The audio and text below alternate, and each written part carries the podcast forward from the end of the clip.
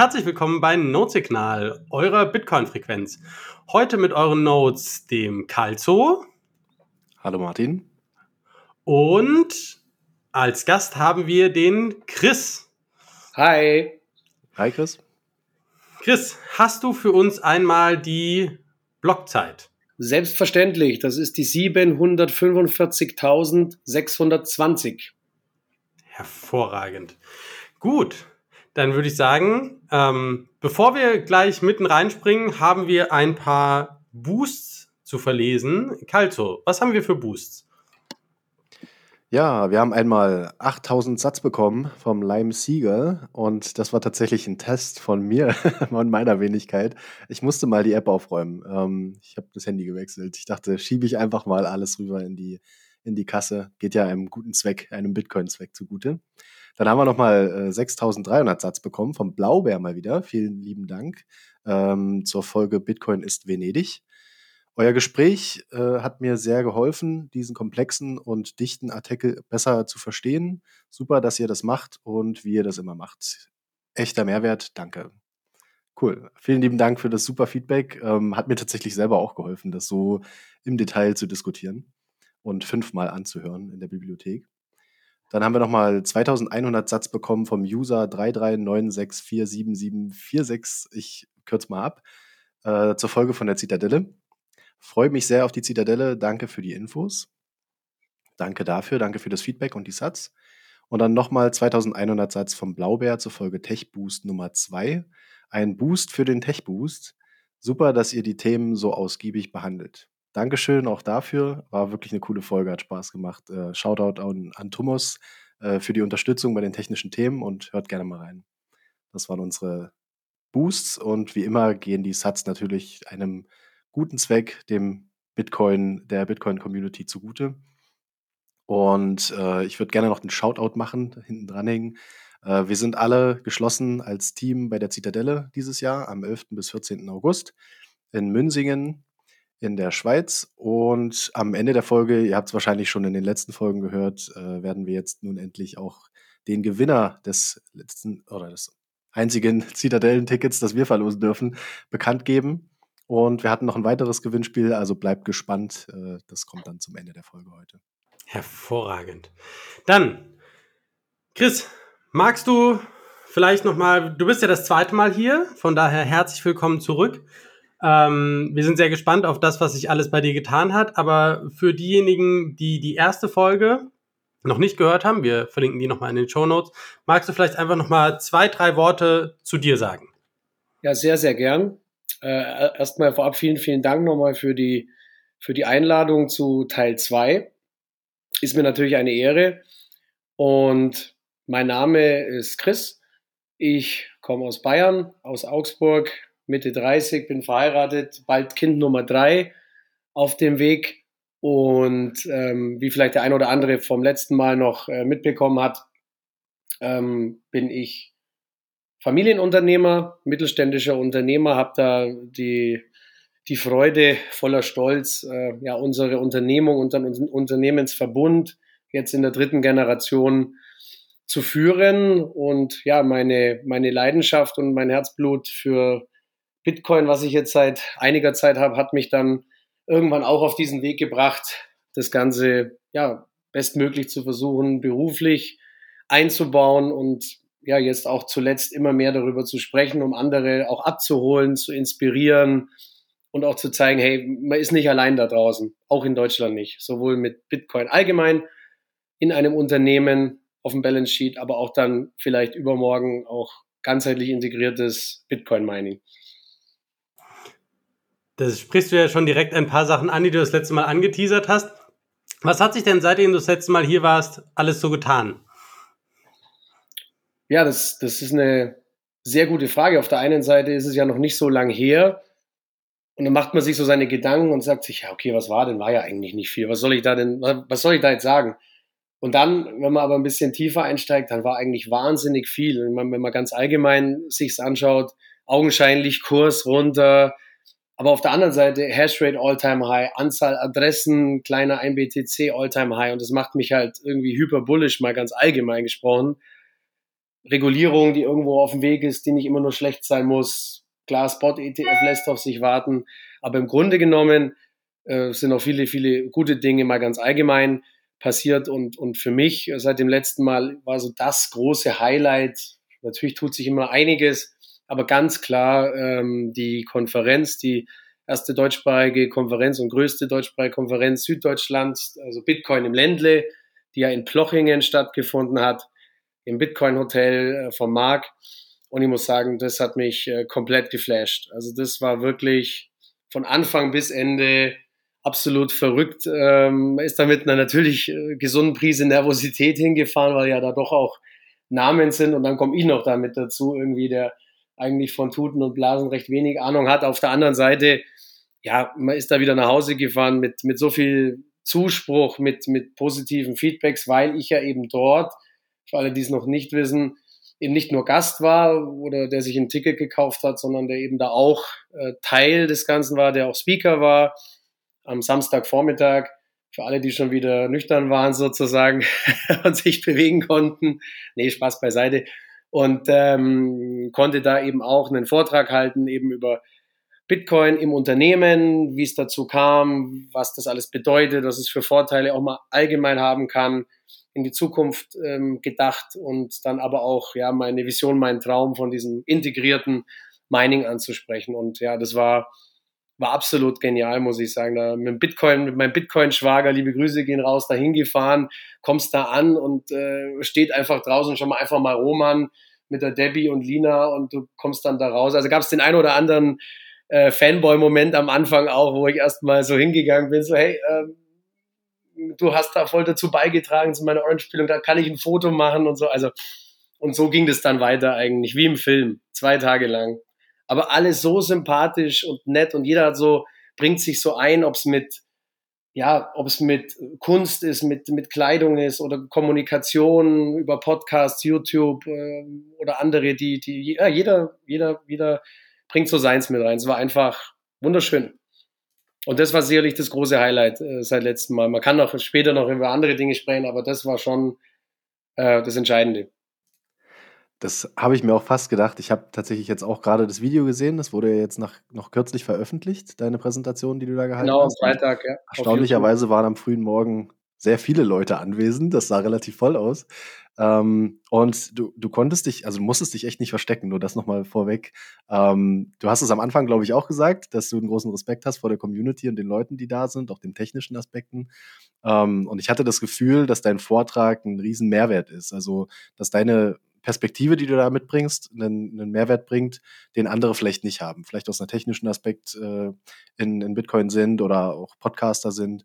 Und das ist wieder so eine Perspektive, die, die so ein neues Rabbit Hole aufmacht. So Kleinunternehmen ähm, und, und äh, ja, Unternehmen und Balance Sheet. Das ist, das ist schon wieder eine ganz neue Sichtweise und in Deutschland ja sowieso noch viel zu klein, leider.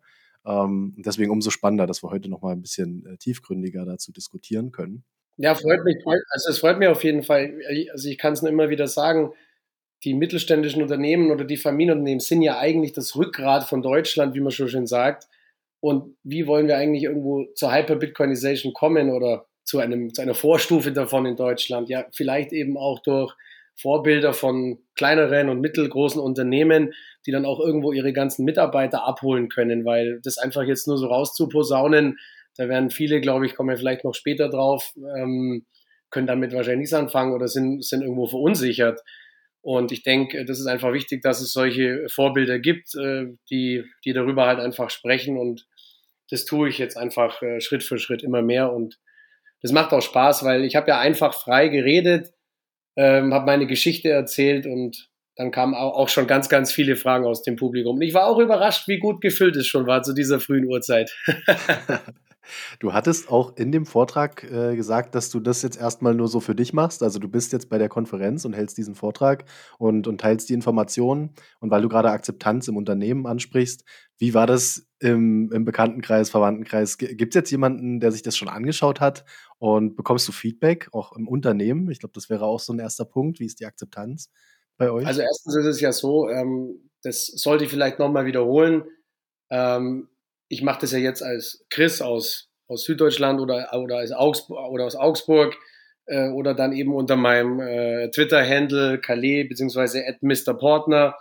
Einfach aus dem Grund, dass wir der Überzeugung sind, auch als sorgfältige Kaufleute, wie wir sind, dass es vielleicht noch echt eine Spur oder eine Prise zu früh wäre, das jetzt bei den vielen, vielen Leuten und vielen, vielen tollen Mitarbeitern, die ich habe, ähm, ja, jetzt einfach so ans schwarze Brett oder äh, ins Intranet zu stellen, wo dann so viele Fragen aufkommen würden und, und die Leute haben echt gerade äh, viele andere Sorgen und Nöte und Ängste ähm, im Privatleben äh, mit allen den Themen Inflation, alles wird teurer, als dass ich jetzt noch hier als Geschäftsführer oder Eigentümer um die Ecke komme mit diesen Themen. Also in, in der Firma ist es, ist es nach wie vor in einem sehr kleinen Personenkreis bekannt, aber natürlich wird der auch größer, keine Frage. Du hast Finanzbuchhaltung, die natürlich dann da äh, drüber informiert sind und Bescheid wissen. Und wenn es jetzt in Richtung Mining auch geht, dann hast du natürlich plötzlich auch weitere Leute aus der IT-Abteilung mit dabei oder Elektriker, Kältetechniker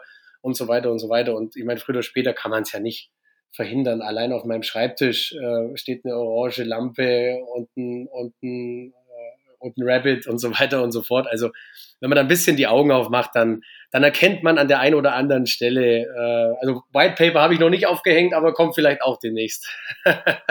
die Zeichen sind da. Aber im Privatleben, um, um den zweiten Teil deiner Frage zu beantworten, es ist ja ganz klar, im, im Bekannten- und Freundeskreis weiß das ja jeder und da kommt auch immer mehr äh, der positive Zuspruch natürlich auf der einen Seite, aber auch jetzt immer mehr auch bei denen, die vielleicht noch skeptisch waren, ähm, ja, was ist denn das überhaupt und ach, äh, spekulativ, kein intrinsischer Wert und so weiter. Da kommt der ein oder andere vertraulich, witzigerweise dann zu uns, ja du, ähm, können wir nicht auch jetzt mal eine Bitbox einrichten und wie war das jetzt nochmal mit dem, mit dem Kraken-Account und so weiter. Also da kommen jetzt manche ums Eck, die vielleicht vor acht Wochen oder vor zwölf Wochen ähm, noch eine ganz andere Meinung hatten. Das ist schon witzig.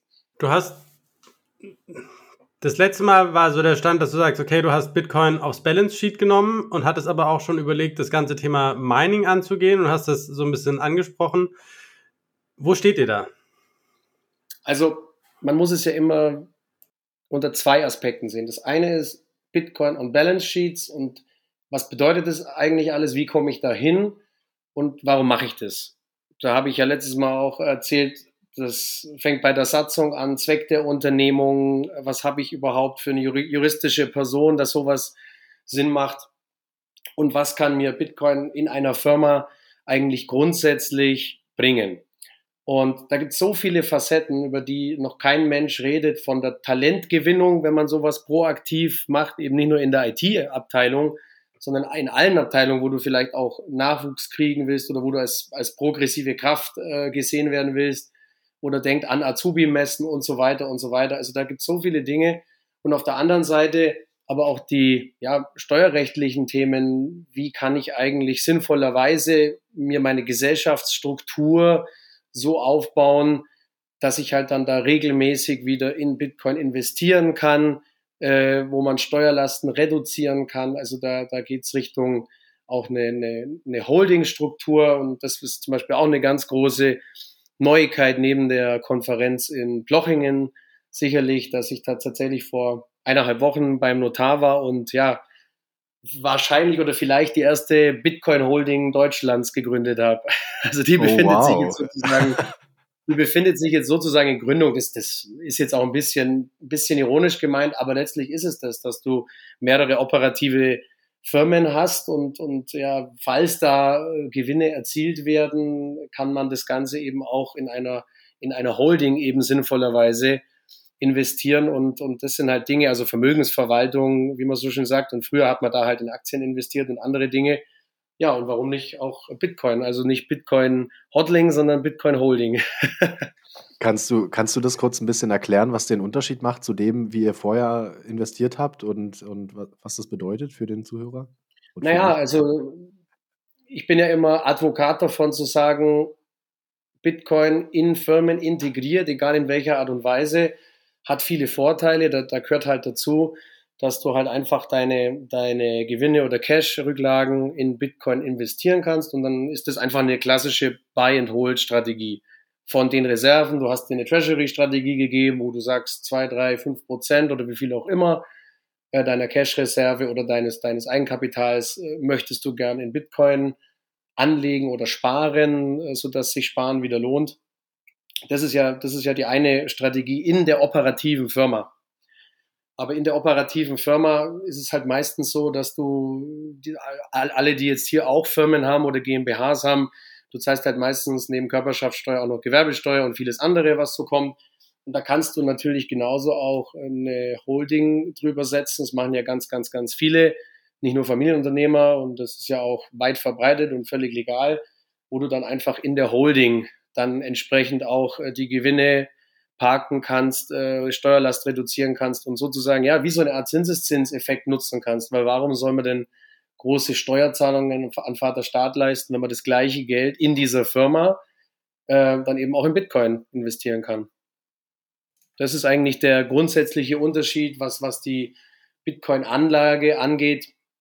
Da muss man aber höllisch aufpassen, dass man das auch bitte nicht mit ähm, ja, Mining verwechselt. An der Stelle vielleicht auch hier nochmal No Financial Advice. Ich bin kein Steuerberater. Also ich sage immer mehr, was ich nicht bin. Ich bin kein Coder, kein ITler, ich bin aber auch kein, kein Steuerberater.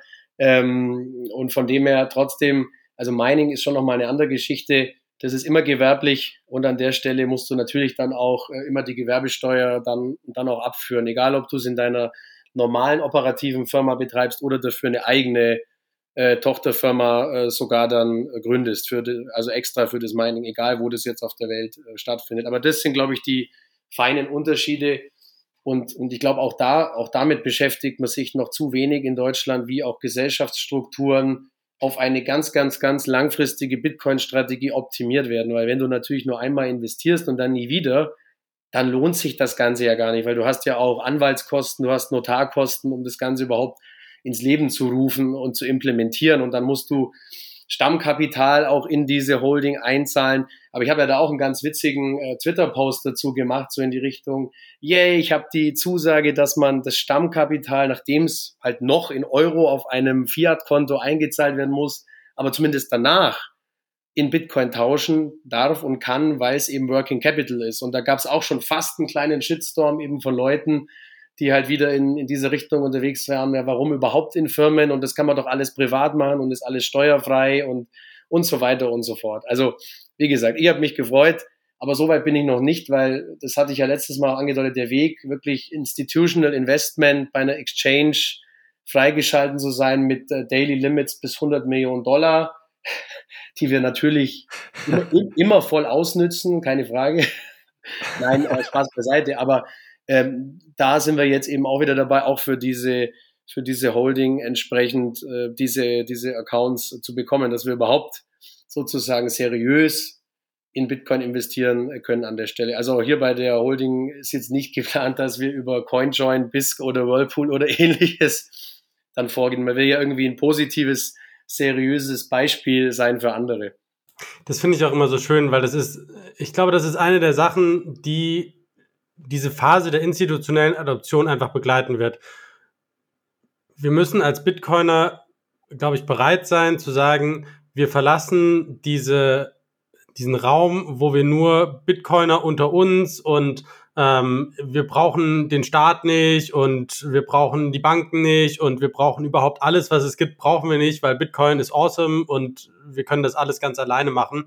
Ähm, ich glaube, aus dieser Phase müssen wir schlichtweg raus, weil sonst kriegen wir einfach nicht die Massenadoption hin, ähm, wo im Zweifel halt auch das große Geld ist, was am Ende ja auch in Bitcoin fließen soll, damit es überhaupt groß wird. Und da finde ich, es ist dann aber halt natürlich auch wichtig, genau das zu machen, dass man sagt, okay, das heißt, ähm, Bitcoin nach gewissen Spielregeln, das heißt, egal wie bullish man ist, kaufmännische Sorgfaltspflicht. Ähm, und das heißt, man muss einfach bestimmte Strukturen schaffen und in denen muss Bitcoin funktionieren und das ist ein anderer Test für Bitcoin, den es bestehen muss. Aber, aber schau Martin, das ist ja genau mein Ziel oder, oder mein Ansinnen, eben für andere Unternehmer da ein gutes Vorbild zu sein. Und wenn ich jetzt da kommen würde mit äh, Darknet und äh, man muss es so machen, dass der Staat überhaupt nichts weiß und mitkriegt und, und all diese Dinge, ähm, dann wird das schwierig, weil dann wirst du diese auch seriösen und sorgfältigen Kaufleute, ähm, die vielleicht sogar nicht die Gesellschafter sind, sondern da gibt's dann noch Shareholder im Hintergrund oder vielleicht sogar Aktionäre, die wirst du dann nie, nie überzeugen können. Aber das ist ja das Spannende auch, das passt an der Stelle vielleicht ganz gut, auch allgemein, was ich, seitdem ich ein bisschen in der Öffentlichkeit über diese Themen spreche, und da reden wir noch nicht mal über Mining, sondern nur Bitcoin in Unternehmen, in, in Familienunternehmen, seitdem ich darüber spreche, oder auch jetzt äh, Feedback auf die Konferenz, äh, was ja jetzt bei YouTube seit Freitag drin ist, wo, wo wirklich ich äh, ganz, ganz viel tolles Feedback auf der einen Seite bekomme. Das ist, das ist die, das ist die Mehrheit. Die, und, und, und es gibt mir auch Kraft und total viel Energie weiterzumachen, muss ich wirklich sagen. Auch, auch großes, großes Dankeschön. Also die Community einfach nur sensationell wieder an der Stelle. Äh, und zwar nicht nur von, von, ja, von den, von den Bitcoinern an sich, sondern auch von anderen Leuten, die auch in der ja, in dieser ganzen Szene aktiv sind, die mir, die mir sehr positives Feedback geben, die mir auch helfen wollen bei der ganzen Thematik. Und dann gibt's aber die andere Gruppe und das ist ganz spannend. Und ich will das auch gar nicht zu negativ darstellen. Ich nehme das neutral zur Kenntnis. Das sind dann die wenigen ja, Maximalisten oder Privacy-Leute, wo ich alles auch schon ein Stück weit nachvollziehen kann. Aber die gehen mir immer zu sehr vom Weltuntergang aus, um vom, und vom Überwachungsstaat und die dann so Dinge sagen wie ja in deiner Firma, ähm, dann kann ja der Vater Staat kommen und deine Firma zumachen und, und kann alles konfiszieren.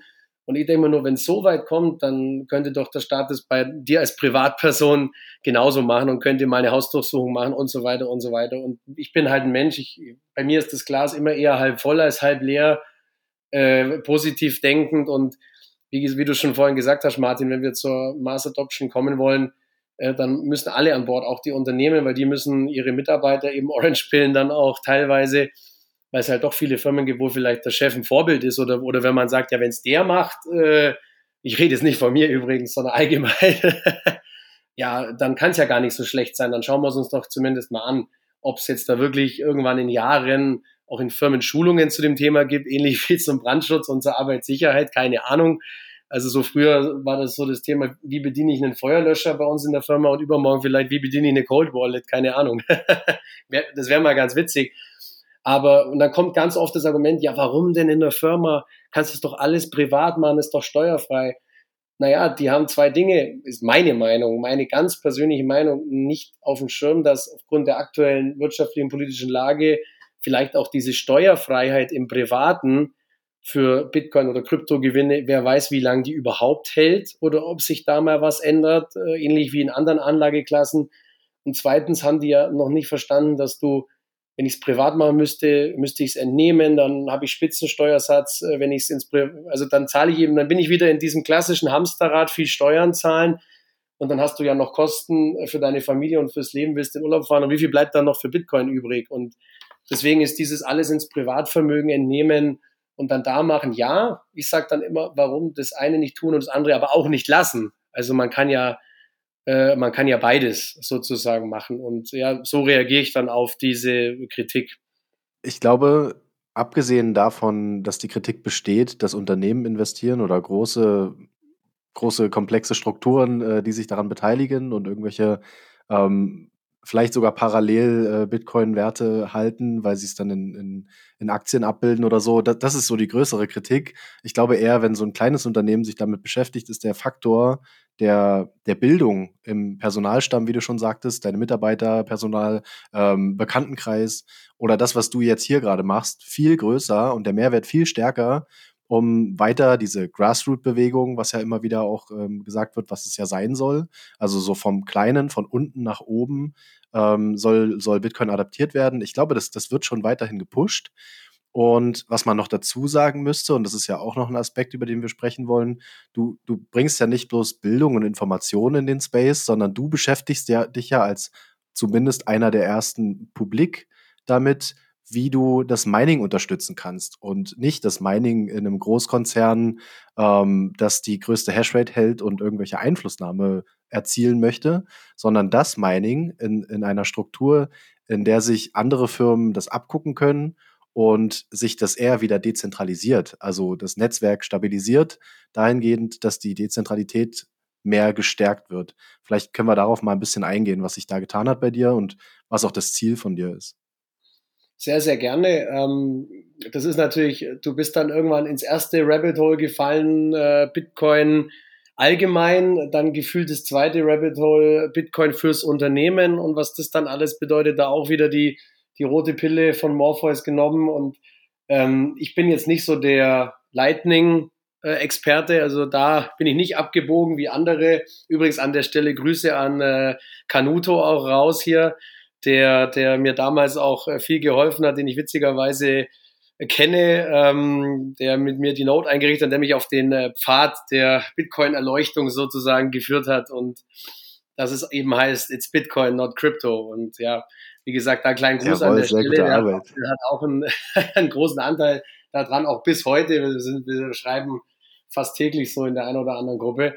Und ja, und nochmal darauf zurückzukommen, da in das Lightning Rabbit Hole bin ich jetzt nicht so abgebogen, aber eben dann, wir stellen ja Produkte her, wir sind ja Hersteller, wir haben extrem viele Maschinen, wir haben große Hallen und somit haben wir auch Techniker, wir haben Betriebselektriker, wir haben Kältetechniker und viele andere Maschinenführer und äh, eben solche Personen und eben auch die Produkte, die wir herstellen, benötigen eben auch jetzt schon viel Kälte.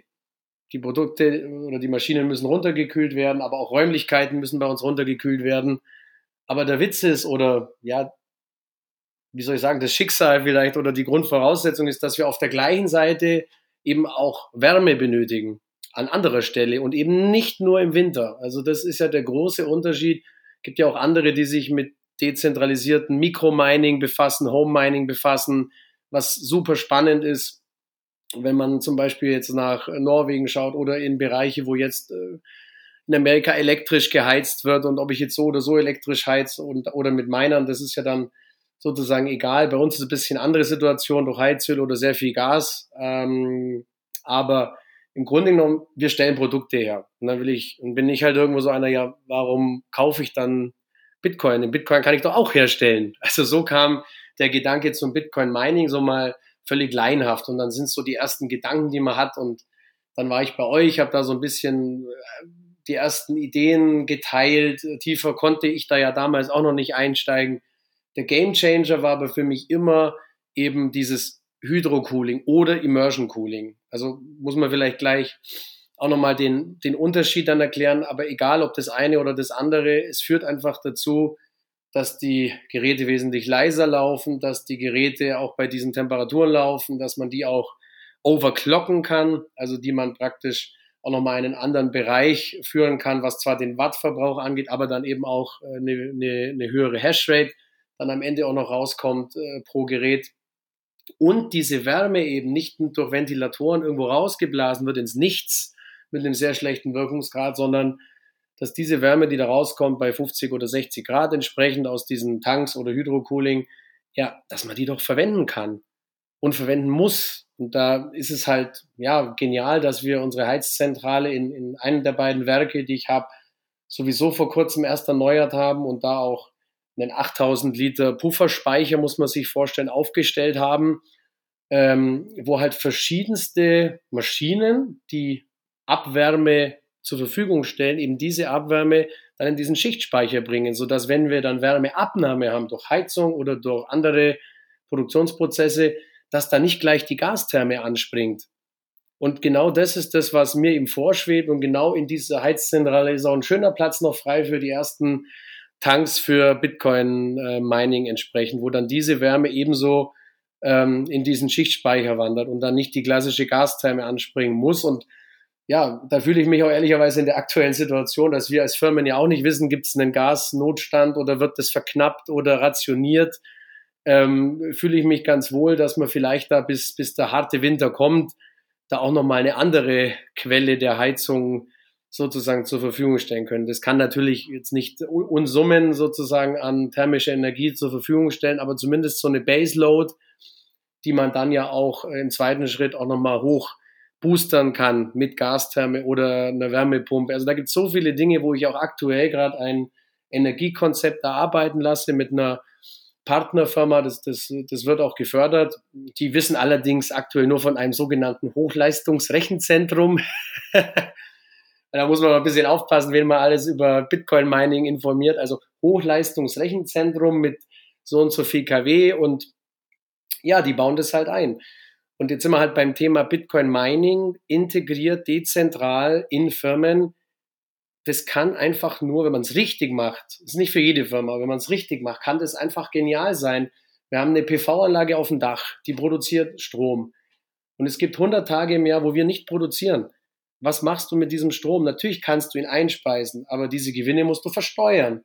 Manchmal ist das Netz überlastet, dann müssen die abgeschalten werden diese ganze Energie kannst du in Bitcoin Mining stecken, ähnlich wie äh, es jetzt viele ja planen mit dem Power-to-Gas-Verfahren, wo Energie mit einem relativ mittelmäßigen Wirkungsgrad ja in Wasserstoff oder ähnliches umgewandelt werden soll. Und das ist was, was wir dezentral bei uns in den beiden Werken machen können, wo wir dann weniger oder gar nicht mehr einspeisen müssen. Und zum anderen, man muss ja sich auch mal solche Dinge vorstellen wie Lastgangglättung.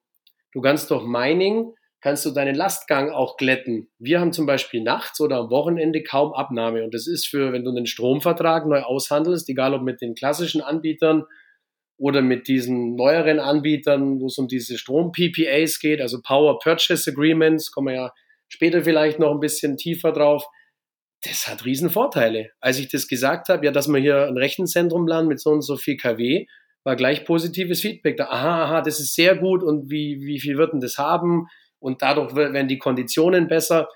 Also auch darüber wird nur zu wenig gesprochen.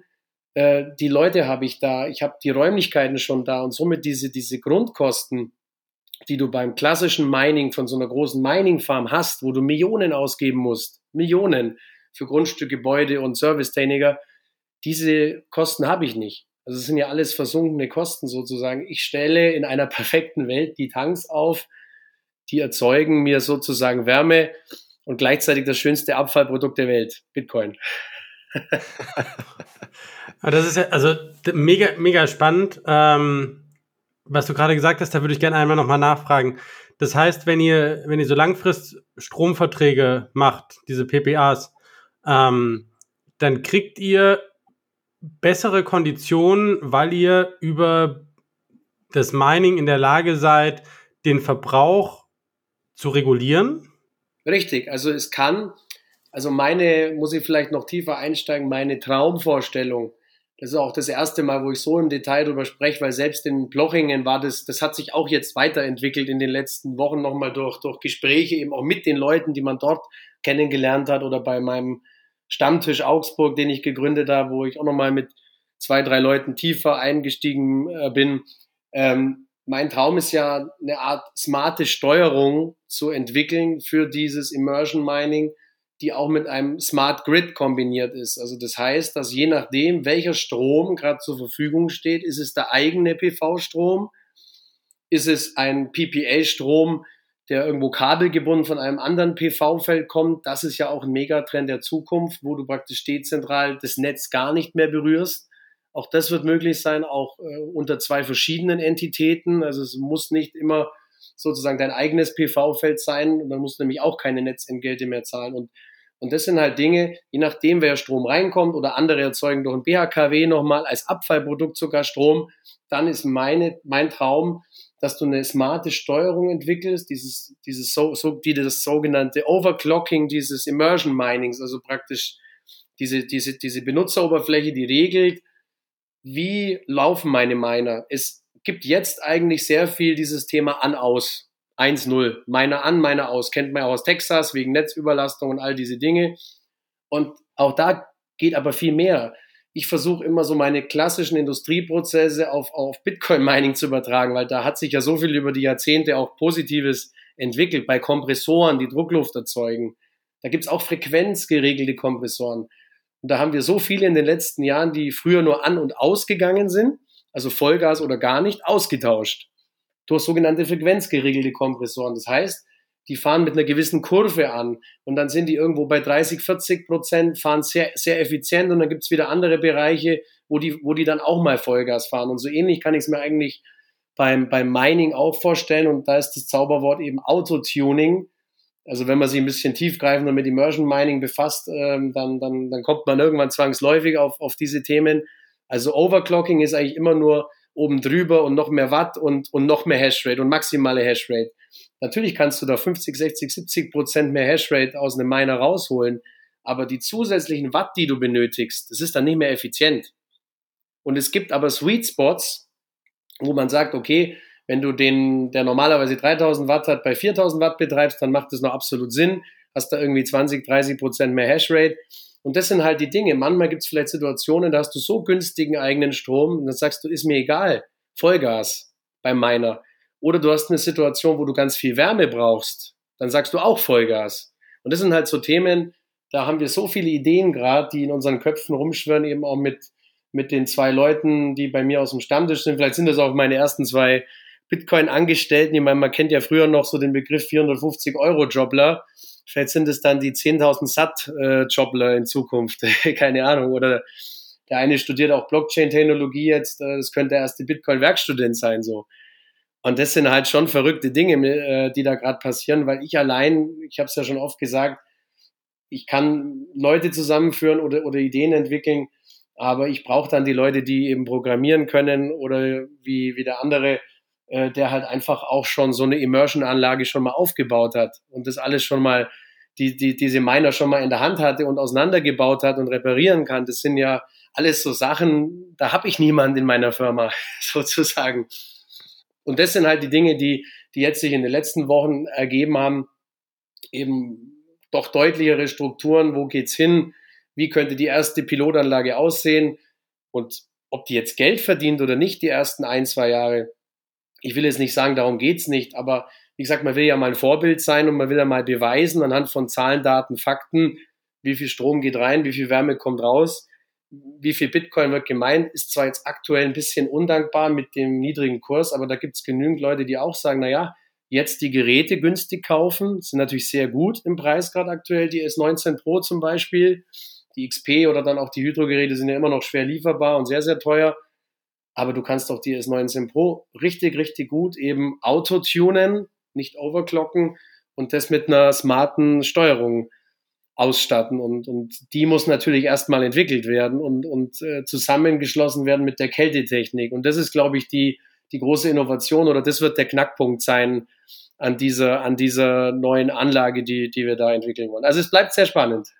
Ja, Mega wo gut. du das gerade sagst, dass man die jetzt günstig bekommt. Wir haben es tatsächlich genau jetzt gerade im Chat, also während wir aufnehmen ähm, von Blockchain-Kette, so ein bisschen geht da auch gerade so diese Mining-Diskussion los in, in unserem Node-Signal äh, Telegram-Chat.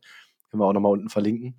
Ähm, und da wird sicherlich auch noch eine Folge kommen. Also wir haben schon mal angeteasert, wir haben schon mal gefragt, ob wir da vielleicht mal eine Folge zu machen können und da ein bisschen ins Detail gehen, ähm, auf was man achten muss, was man da alles machen kann.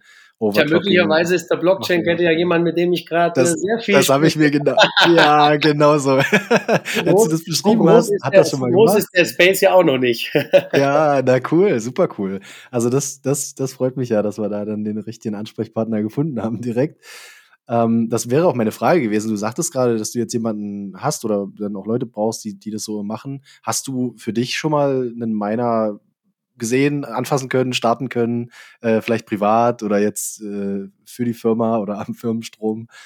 Also das wird jetzt, glaube ich, echt ziemlich peinlich für mich, aber ich habe noch nie einen live zu sehen bekommen, beziehungsweise in der Hand gehabt. Ich glaube, zum nächsten Meetup, wir haben jetzt äh, am kommenden Freitag wieder Meetups sind ja auch schon inzwischen, ist echt verrückt, über 80 Personen in der 21 Meetup-Gruppe Augsburg bei uns und, und da kommen natürlich auch immer einige. Und ich glaube, beim nächsten Mal wollte jemand einen Miner mal mitbringen und den, dass wir den mal auch mal auseinandernehmen und mal so rumreichen. Ach, cool. Ja. Der Leib Christi, glaube, der Leib Christi. Ja, das Heiligtum. Das Heiligtum. Ja, ich glaube, im Gegenteil. Also ich bin eher erstaunt, dass du es schaffst, diese ganzen Berechnungen und Pläne zu machen, ähm, ohne eben den Bezug zu haben. Aber das ist, glaube ich, die Kunst, die man oder was man da lernt, wenn man ein Unternehmen führt. Du hast es in deinem Vortrag auch gesagt. Du, du bist nicht derjenige, der das alles ausführt im Detail. Du musst es verstehen und du musst wissen, wer die richtigen Leute dafür sind. Und das macht es ja umso spannender. Ich, also, ich bin sehr neugierig und gespannt, was ihr da erzählt und was vielleicht auch der, äh, der oder die Blockchain-Kette dann ähm, in der Folge bei uns dazu berichten kann. Sehr spannend. Ich meine, der, ich mein, der Punkt ist immer, ich bin jetzt seit äh, über zehn Jahren im Berufsleben äh, tätig.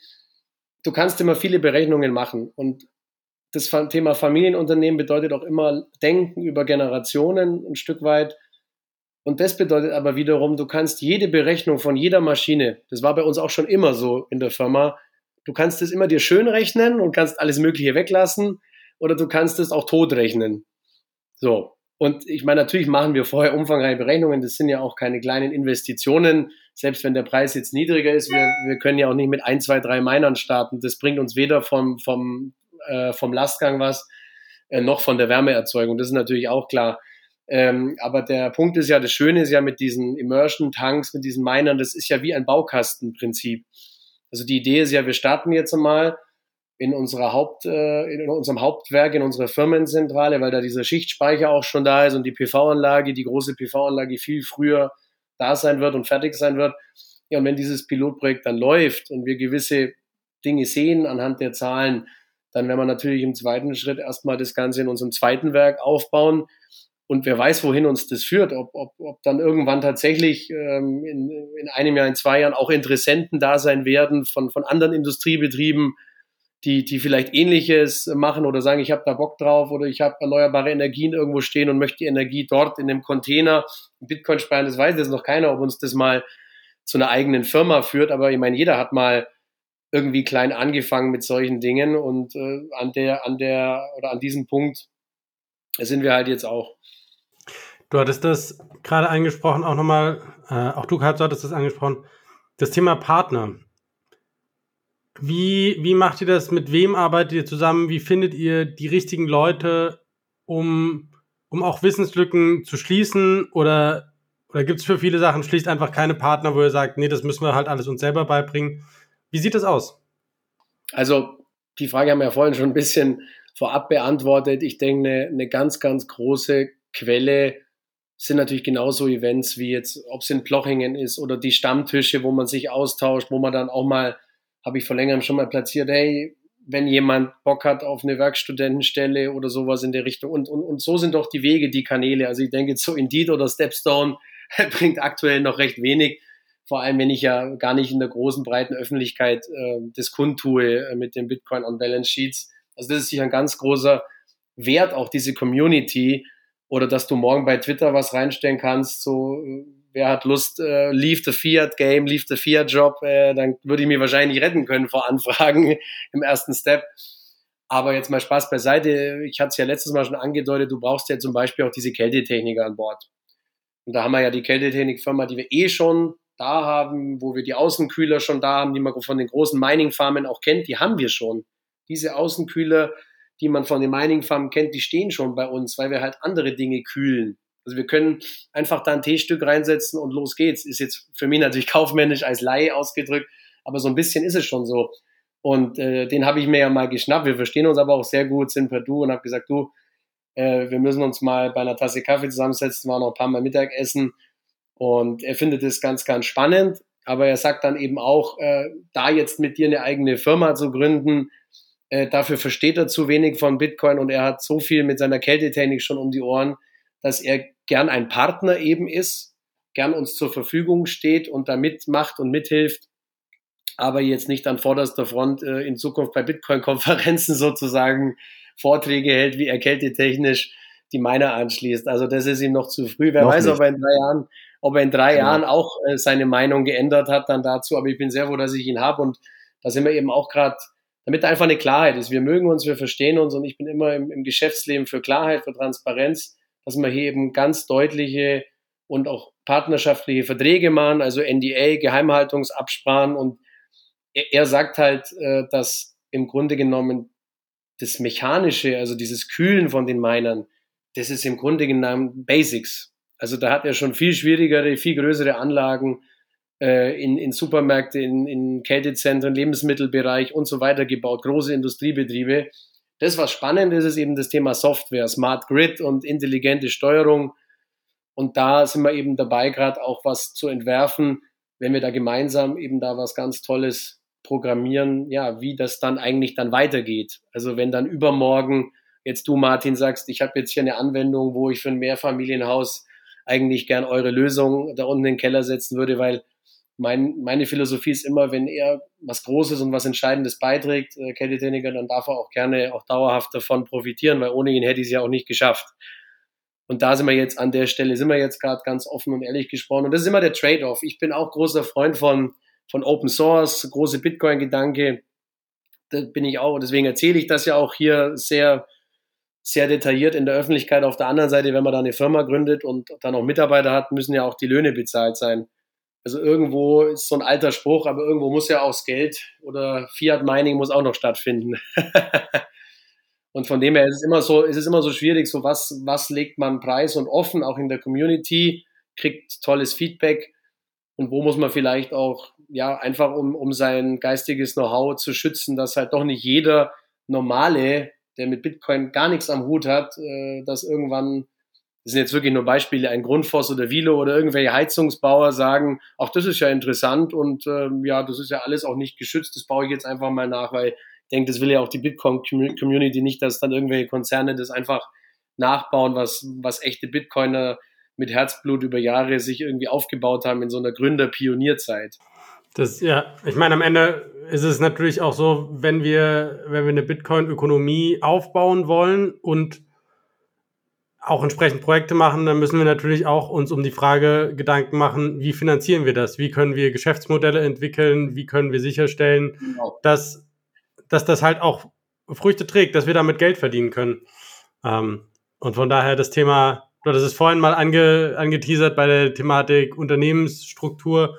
Ähm, Bitcoin als gewerbemäßige Tätigkeit ist natürlich dann auch was, was man irgendwie aufbauen muss und wo man sich auch die Frage stellen muss, okay, wie mache ich jetzt eigentlich mit Bitcoin Geld? Wie kann ich quasi ja. über das reine Hoddeln hinauskommen und tatsächlich wirtschaftlich aktiv damit werden? Ja, vor allem, es gibt noch einen ganz wichtigen Punkt und das ist auch die kaufmännische Sorgfaltspflicht. Das erzähle ich auch immer sehr, sehr gerne. Ich weiß gar nicht, ob ich schon bei meinem, bei meinem Vortrag in Blochingen gesagt habe, du musst ja als Unternehmer auch an Worst-Case-Szenarien denken. Und da meine ich jetzt nicht, dass Währungen untergehen oder die Welt untergeht, sondern äh, ganz realistische Dinge, was EU-Regularien, die ja nicht gerade Bitcoin-freundlich oder innovationsfreundlich sind, Thema Proof of Work-Verbot, Unhosted Wallet-Verbot, wo ich, wobei an der Stelle wirklich nochmal sagen will, finde den Begriff fürchterlich, weil es ist eigentlich, eigentlich müsste das Standard Self-Hosted heißen oder sowas, was einfach völlig normal ist. Also das nur an der Stelle. Und auch mit solchen Dingen befassen wir uns, dass, dass wir eine Strategie brauchen. Ich rede jetzt nicht nur vom Balance Sheet, weil das ist natürlich auch cold und so weiter. Aber wenn wir jetzt Mining betreiben, ja, was ist denn, wenn da was kommt? Dann brauchst du eben auch eine Strategie, wo wir jetzt auch schon uns einen guten Partner rausgesucht haben, der möglicherweise eben in Georgien oder bald in den USA, wenn dann das bei uns käme, so ein Verbot, wo ich sagen kann, ja gut, dann schicke ich die Tanks halt dorthin mit den Minern. Ist ja, ist ja ohne weiteres möglich. Du hast ja da auf einer Palette kannst du da locker mal zehn Miner äh, hast du drauf und da hast du mit einigen wenigen Paletten schon viel verschifft sozusagen, wenn es leider, leider so kommen könnte. Und, und genauso ist es mit der Gesellschaftsstruktur, wo wir uns auch Gedanken machen. Als Risikostrategie hat man nicht auch mal eine Tochterunternehmung außerhalb der EU. Und da geht es jetzt nicht darum, Steuern zu reduzieren oder Steuerflucht. Darum geht es gar nicht. Wir sind ja seriös. Wir wollen das ja mit gutem Vorbild machen, sondern es geht darum, eben wenn die EU sich in eine falsche Richtung entwickelt, da möglicherweise auch vorbereitet zu sein. Einfach, dass man schon eine Struktur hat, beispielsweise in der Schweiz, äh, ob es jetzt, da kann man sagen, was man will, Crypto Valley, Zug oder Zürich und all diese Dinge. Ja, da gibt's ganze Verbände, die das, die das befürworten, dass, dass Firmen kommen und sich ansiedeln irgendwo und, und da kriegst du weitere Unterstützung. Also das Gegenteil, was aktuell leider noch in Deutschland oder der EU äh, auf diesen Ebenen passiert. Also auch damit äh, befassen wir uns. Ganz klar. Also der geografische Arbitrage, wie man so schön sagt. Ich glaube, das war auch immer, ich, da, da gibt es einen schönen Vortrag von Antonopoulos zu, äh, wo er sagt, was passiert denn eigentlich, wenn so ein Land Bitcoin verbietet und wie reagieren dann die Länder äh, oder die Leute in den Ländern? Genau damit. Also man, man sucht halt die Flucht ins nächstgelegene Land, wo es halt erlaubt und gefördert wird. Es wird sich gegenseitig ausspielen. Und umso spannender auch, ähm, wie du gerade sagst, dass die Miner bewegt werden können. Also wenn ihr das gleich so aufbaut und den Hintergedanken habt, das modular zu lassen, dann ist halt der Container ja fertig. Also dann kommt der wahrscheinlich auf den Hänger und dann geht's ab äh, irgendwo hin, wo, wo es wieder funktioniert. Aber wir hoffen natürlich alle, dass die EU sich besinnt und vielleicht vorher schon sieht, dass das keinen Sinn macht, weil die Schweiz eben lockt. Und ich meine, die Schweiz wird davon profitieren, wenn, wenn die Leute dorthin kommen, wenn, wenn das ähm, auch, auch das Know-how dorthin kommt, nicht bloß die Miner. Ähm, und ich, ich denke auch, dass, dass da noch viel passiert, dass das äh, gefährlich ist, sage ich mal, wenn man jetzt solche großen Sachen plant wie ihr. Ähm, aber schön zu sehen, dass ihr euch davon nicht abbringen lasst. Also, dass ihr das einfach trotzdem aufbaut und genau so jetzt probiert und ein gutes, gutes Vorbild seid. Und vielleicht kann man ja sogar in einem gewissen Maße Einfluss nehmen. Das weiß ich nicht. Ist das so ein bisschen Thema für euch? Dass man auch politisch ja, versucht. Also ja. es, es, ist ja eh schon so, bin ja auch gefragt worden bei der letzten Konferenz, wie ich das mache mit Familie und Firmengruppe lenken und jetzt noch äh, die Bitcoin-Leidenschaft on top. Also da jetzt im großen Stil gefühlt nach Brüssel zu ziehen oder nach Berlin zu ziehen, äh, das werde ich ganz, ganz, ganz äh, sicher nicht. Das ist nicht meine Welt. Aber wie du schon sagtest, wenn es eben positive Vorbilder gibt, auch wenn es kleine sind, klar sind wir kein Konzern und keine große Firma, aber es ist trotzdem vielleicht mal ein, ein Leuchtturmprojekt, ein Vorbild, wo man dann mal irgendwann, wenn auch die Politiker mal aufwachen und so weit wären, auch mal äh, natürlich die herzlich eingeladen werden, diese Anlage hier bei uns dann auch mal zu sehen. Also das ist, das ist auch klar. Jetzt kommt dann demnächst ähm, kleiner, kleiner Teaser-Spoiler vielleicht an der Stelle, möglicherweise in einem recht bekannten Bitcoin-Magazin auch nochmal ein mehrseitiger Artikel äh, zu meiner Firmengruppe raus, äh, wo vor kurzem jemand bei mir war in der Firma. Und ja, ich werde da jetzt einfach so gut es geht, kann ja nicht täglich hier äh, aktiv äh, werden, aber so gut es geht, äh, ja, mich einbringen weiterhin, um, um ja, die Vision, die wir alle gemeinsam teilen, voranzubringen. Und du hast völlig recht, jemand, der jetzt in dieser frühen Adoption von Bitcoin schon solche Dinge macht, so wie es ihr macht, so wie es ich mache und, und viele tausende andere, die haben ja diese Leidenschaft und die lassen sich doch davon 0,0 abbringen. Niemand. Kein, kein einziger wird sich davon abbringen lassen, was da passiert, sondern da passiert ja leider das Gegenteil. Das ist wie zu Hause, wenn Papa und Mama den Kindern irgendwelche irgendwelche erzieherischen Vorgaben machen, dann wird das auch ausgetestet oder dann im Zweifel genau das Gegenteil gemacht, sozusagen. Das glaube ich auch. Und vor allem, das ist, eine Politik orientiert sich an irgendeinem Punkt auch daran, was halt einfach im Land passiert und an den Notwendigkeiten. Und wenn du halt Unternehmen hast, die sagen, wir wollen das, dann hast du relativ schnell auch andere Unternehmen, die sagen, ja, wir finden das gut und wir wollen das auch. Und dann hast du auch größere Unternehmen. Und dann bringt das halt so einen Stein ins Rollen. Und das ist ich glaube, man unterschätzt häufig, wie viel Einfluss man hat gerade jetzt am Anfang in diesem Bitcoin-Space, der ist noch so klein. Alles, was wir machen, hat so viel Einfluss. Du findest so schnell Mitstreiter, du findest begeisterte Leute, ja. die sagen, na klar, auf jeden Fall, lass uns das zusammen machen. Ähm, und da ist so ein Drive drin und so eine, so eine Energie und damit lässt sich einfach unglaublich viel machen. Das ist vollkommen richtig und ich meine, natürlich, ähm, vielleicht nochmal, um auf die ursprüngliche Frage einzugehen, weil wir jetzt im Grunde genommen eine andere Richtung abgebogen sind. Was kann man tun mit der Politik oder, oder ja, mit, mit diesen ganzen Themen? Ich kenne das ja auch von, von, von meinem Tagesgeschäft, dass man in dem einen oder anderen Verband dann, ob man jetzt nur Mitglied ist, zahlendes Mitglied, und, um da sozusagen indirekt zu unterstützen, oder ob man aktiv in, in den Verbänden was macht.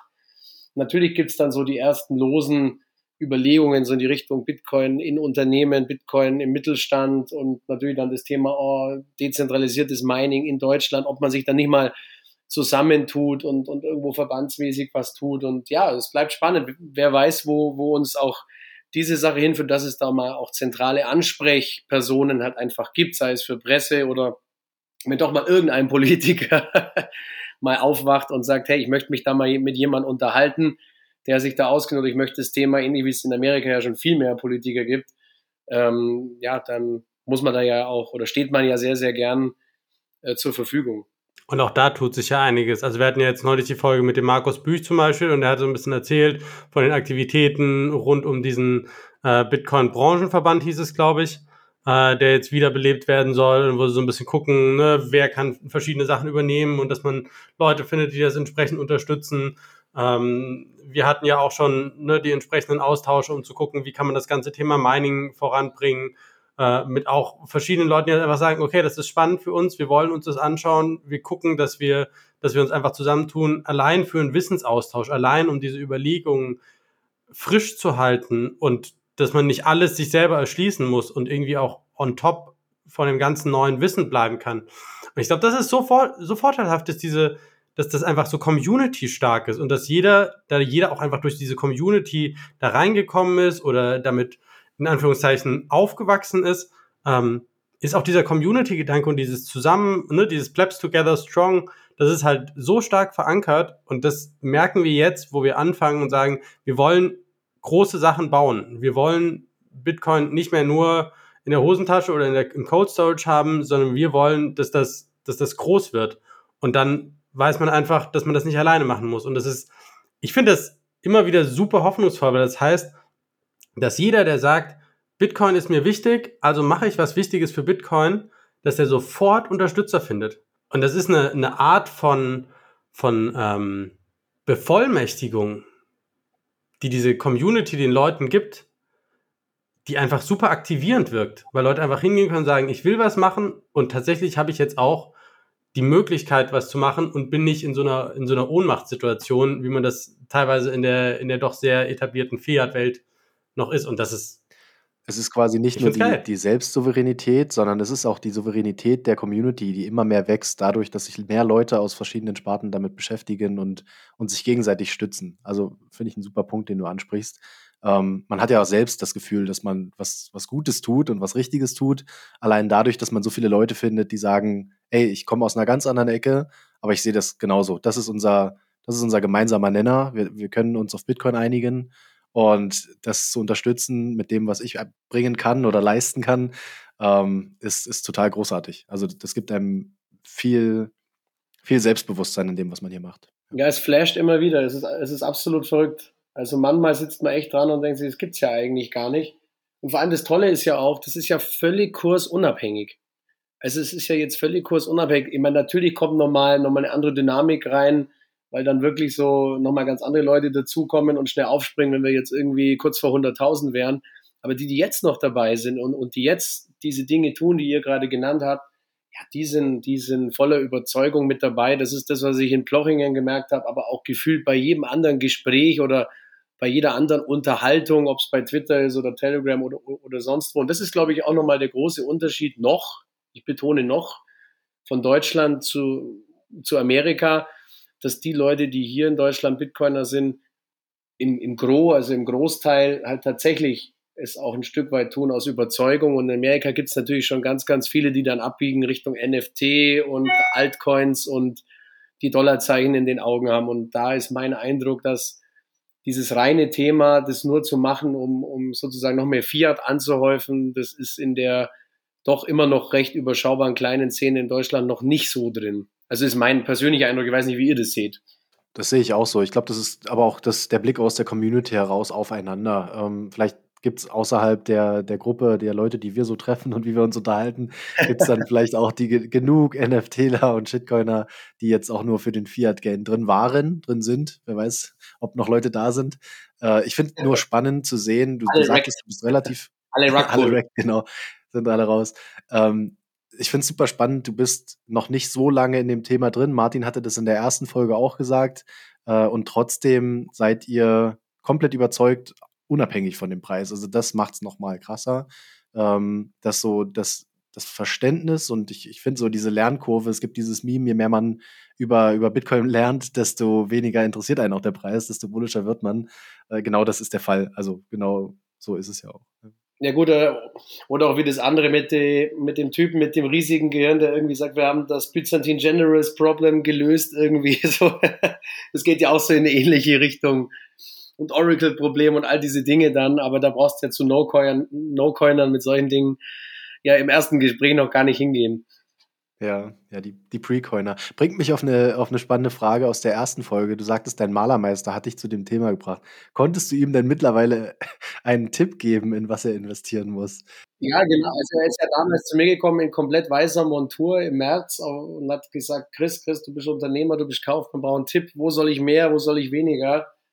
Und ähm, ich habe jetzt leider, leider, weil auch äh, ja, andere Themen im, im Fokus waren und dann war, noch, war auch Urlaubszeit und er hat auch Kids, haben wir uns jetzt leider länger nicht mehr gesehen oder über Bitcoin mal gesprochen bei einem Espresso oder bei einem Bierchen. Aber so wie ich das sehen kann, ähm, hat er den Weg zumindest ein bisschen gefunden und zumindest keine Shitcoins nachgekauft. Sehr gut. sondern, sondern hat zumindest sein Stash irgendwo ähm, an Bitcoin möglicherweise jetzt äh, steigern können. Sehr gut. Ich glaube, damit sind wir auch schon relativ weit. Ähm, gibt es, bevor wir zum Gewinnspiel übergehen, noch etwas, worüber wir heute nicht gesprochen haben, was dir aber auf dem Herzen liegt? Ja, eigentlich nur, äh, nur noch eine Sache. Es hat wieder riesig großen Spaß gemacht, mich mit euch auszutauschen. Ähm, kleines Sneak Preview vielleicht in die Zukunft. Bin jetzt dann demnächst auch äh, bei 21 der Weg. Ja, da freue ich mich auch schon sehr drauf, weil ich habe natürlich auch in Blochingen Daniel und Fab kennengelernt. Einfach auch verrückt, wenn du so viele Folgen gehört hast, die Stimmen kennst und dann plötzlich stehen diese Menschen vor dir. Und, und, und bei Mann, die, die sind dann ganz anders in, irgendwo in echt, wenn die vor dir stehen, wie du es eigentlich dir so vorgestellt hast. Aber auch beide so nett, also da freue ich mich drauf und, und gibt noch die ein oder andere Überraschung podcastmäßig. Aber ich denke sicher, das große Highlight ist zwar noch nicht äh, sozusagen veröffentlicht, aber äh, könnt gespannt sein, dass womöglich ich auch bei der BTC Innsbruck am Industry Day auch auftauchen könnte, sozusagen. Also alle, die da sind, freue mich drauf, wenn wir uns dort auch sehen und alle, die auch vielleicht schon Donnerstag da sind, um mir ein bisschen zu lauschen. Und ansonsten TikTok Next Block. Sehr, Sehr gut. Dann würde ich sagen, Next Block ist vielleicht auch genau das Stichwort für die noch ausstehenden Gewinnspiele. Wir haben zwei Verlosungen. Einmal ein Ticket für die Zitadelle und dann äh, hat der Kanuto noch etwas zum Verlosen gegeben, genau. als er bei uns war. Genau, er hat nochmal ein Poster dazu beigesteuert. Er hatte ja ähm, die kleine äh, Pille designt und ähm, die, die Hyper und die Bitcoin Hypernization oder Bitcoin ähm, Nization beschrieben und noch zwei Pins dazu gepackt, wenn ich das richtig gesehen habe. Und äh, für beides werden wir jetzt per Zufallsgenerator einen Gewinner ziehen. Genau. Dann würde ich sagen, wir nutzen ja diesen Zufallsgenerator vom Kalle von Bitcoin Sozial, der, wenn ich das richtig in Erinnerung habe, über die Nonce funktioniert und deshalb überall weltweit die gleiche Zufallszahl zieht. Und für das Gewinnspiel mit der Zitadelle gewinnt die Nummer 12. Hast du die Liste, wer das ist? Ähm, ja, die habe ich da. Sekunde. Die Zitadelle, sagst du? Das ja. ist die Nummer 12. Das Twitter-Handle Weltnetz. Weltnetz21. Herzlichen Glückwunsch. Herzlich willkommen auf der Zitadelle. Wir freuen uns, dich am Einlass Weltnetz. begrüßen zu dürfen. Wir haben ja die ehrenvolle Aufgabe, die härteste Tür äh, der Schweiz in dem Moment zu sein. Ähm, wir, wir überprüfen die Tickets beim Einlass und ihr seht uns dann da schon und wir können schon ein bisschen quatschen. Wir freuen uns sehr, dass du dabei bist, Weltnetz 21. Und dann haben wir für den Kanuto-Gewinn die Nummer 11. Die Nummer 11, das ist Eternal Hoddle. Herzlichen Glückwunsch. Eternal Hoddle ist auch geil. Geiler Name. Herzlichen Glückwunsch. Ja, geiler Name. Für die Abwicklung äh, verbinden wir dann direkt mit, mit Canuto. Und genau, dann wird der Versand über ihn erfolgen. Dann würde ich sagen, folgt und bewertet uns, kommt in unseren Telegram-Channel, nutzt Podcasting 2.0 Apps, um Sats zu streamen, Boost zu schicken, bevorzugt mit Nachricht Nachrichten. Folgt uns auf Instagram, da sind wir auch unter Note-Signal. Und ansonsten, focus on the signal, not on the noise. Macht's gut, bis bald. Ciao.